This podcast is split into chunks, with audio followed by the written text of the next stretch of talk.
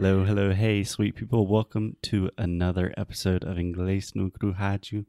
We are so, so happy that you are joining us. And today is going to be a little bit different because we are talking about business, but not like business English.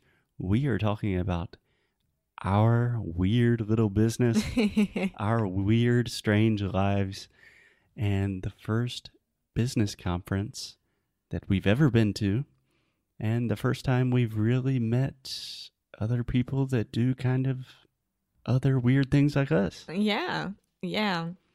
So, Foster, explain to us what was it? Why did we go? Okay, I was hoping you would do that, but I will make you suffer in just a little was bit. faster than you. So, we went to a business conference in Lisbon, which is a part of a group full of location independent entrepreneurs. So, I know that's a mouthful, that's kind of difficult to say, but it's just people with online businesses that, in theory, they can work from anywhere in the world, right? yeah, Just like us. yeah. And in this group that we participate in, there are like a couple thousand of entrepreneurs, people that have online businesses in different places in the world, and maybe 40 or 50 people traveled to Lisbon for three days of business, fun, talks, dinners. Yeah. But before we go, you were explaining to me that this event, this conference, it wasn't like the official one because the official one is in Bangkok, right? Right, right. It's an official one, but it's not the the principal one, the main one. Yeah, yeah. They have a lot of events, and this is not one of their big ones. And yeah. they try to have these conferences around the year, right? Like two months ago, it was in Belgium, or in Budapest, London, all over the world. yeah. And this time we were really lucky that it was here in Lisbon. And Foster was like, We are going. And I'm like, I'm not ready. and Foster, Yes, we are. And I was extremely nervous about it. Okay, so just a couple of things before we get started. First, I really, really wanted to go to this business conference, not because I love business. Um, in general, I'm not very good at business, but for two reasons. Number one, we are strange people. What we do is very strange. I still cannot really explain to my mom what we do in a way that she understands that okay they have a podcast this is how they make money they teach people online But it's not only to your mom, it's anyone. oh to my when they ask, like, what do you do? And I'm like, okay, let's do this. Do you know what podcast is? I always start with this question.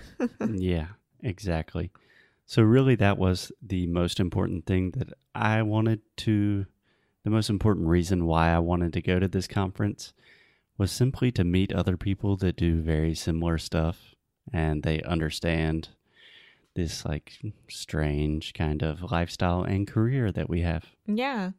It's good to be aware that we are not alone in this world because sometimes it can be really lonely and that you can relate to other people and like mm-hmm. start making connections and understand how we can help each other in this online situation, right? yeah irl Huh? in real life Yeah. a lot of people talk about like oh but we can actually meet irl which is an acronym for in real life Okay, good to know. Good to know and if you want to learn more about acronyms i believe we recorded two episodes about acronyms in english episodes number 45 and 46 if i'm not mistaken think about this people we have recorded almost 450 episodes, and I just knew that from my brain. I can do that, so I'm really Woo. proud of you. I'm, I'm proud of me. yes. Okay, so Alexia, I really wanted to go to this business conference because we are lonely and we feel weird, and you did not want to go at all. Why?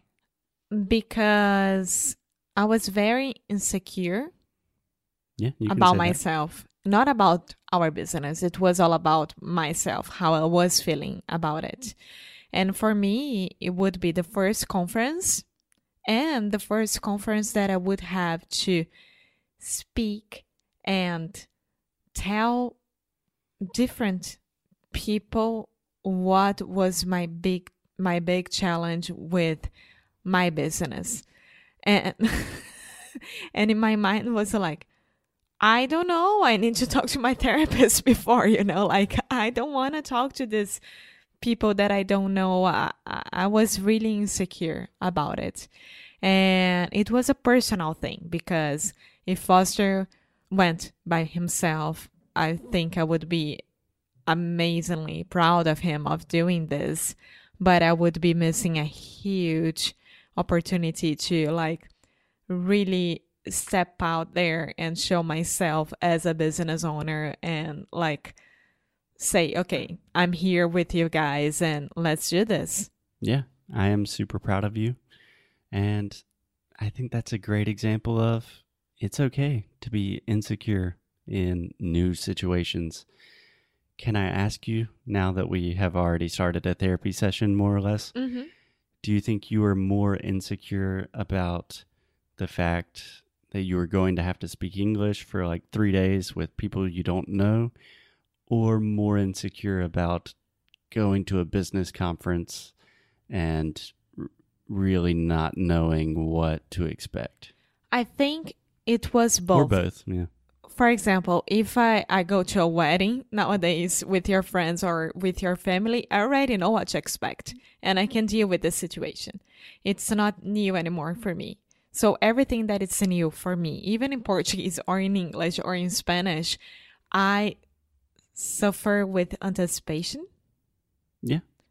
And I'm always like trying to make a plan inside my mind how I would deal with it. But because it was like my really first time doing that, I really think that people would look at me and say, like, first of all, she looks like a 16 year old girl. Yeah. Did anybody say that? No. No. but it was in my mind. Second of all, I don't have the business English to like show them like what I do and how I deal with situations. So I was extremely insecure with that. I remember you do have a very advanced level of business English.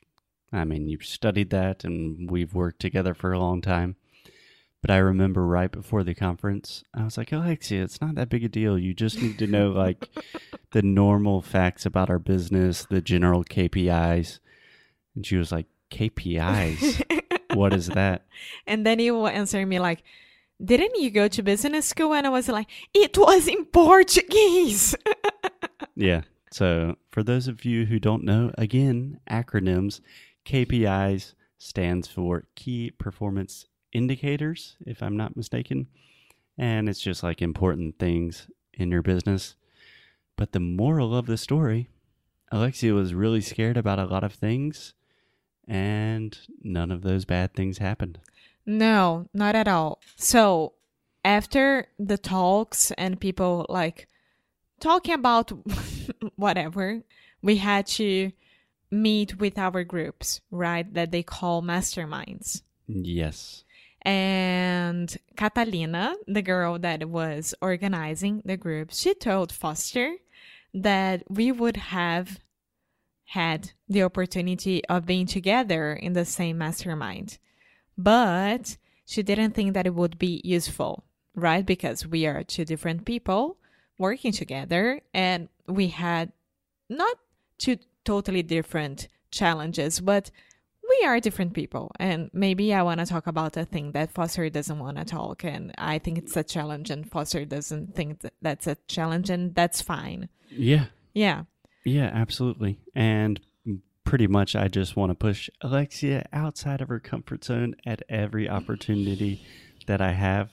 and it's exhausting just to let you guys know it's exhausting So that's, I think, for today's episode, I just really wanted to people, for people to hear about an experience of you really getting outside of your comfort zone, getting really nervous, being vulnerable, because so many of our students say, like, oh, I wish one day I could be as confident as Alexia. And no, I was with Alexia all last week and she was freaking out. i almost ran from the place. Right before the mastermind starts i was like foster tô indo tipo tchau. And then i stayed. Well, I'm really happy that you didn't. So, in tomorrow's episode, we will explain a little bit more about this group dynamic, what masterminds are, and also talk about the experience of speaking English for like three days straight. And how that can affect your mind and your body. yeah of course Okay, cool. bye